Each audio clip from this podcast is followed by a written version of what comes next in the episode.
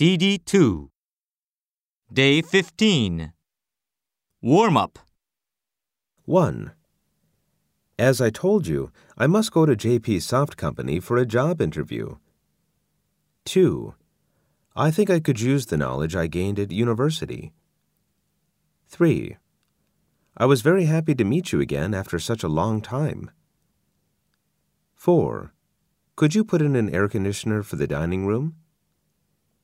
5.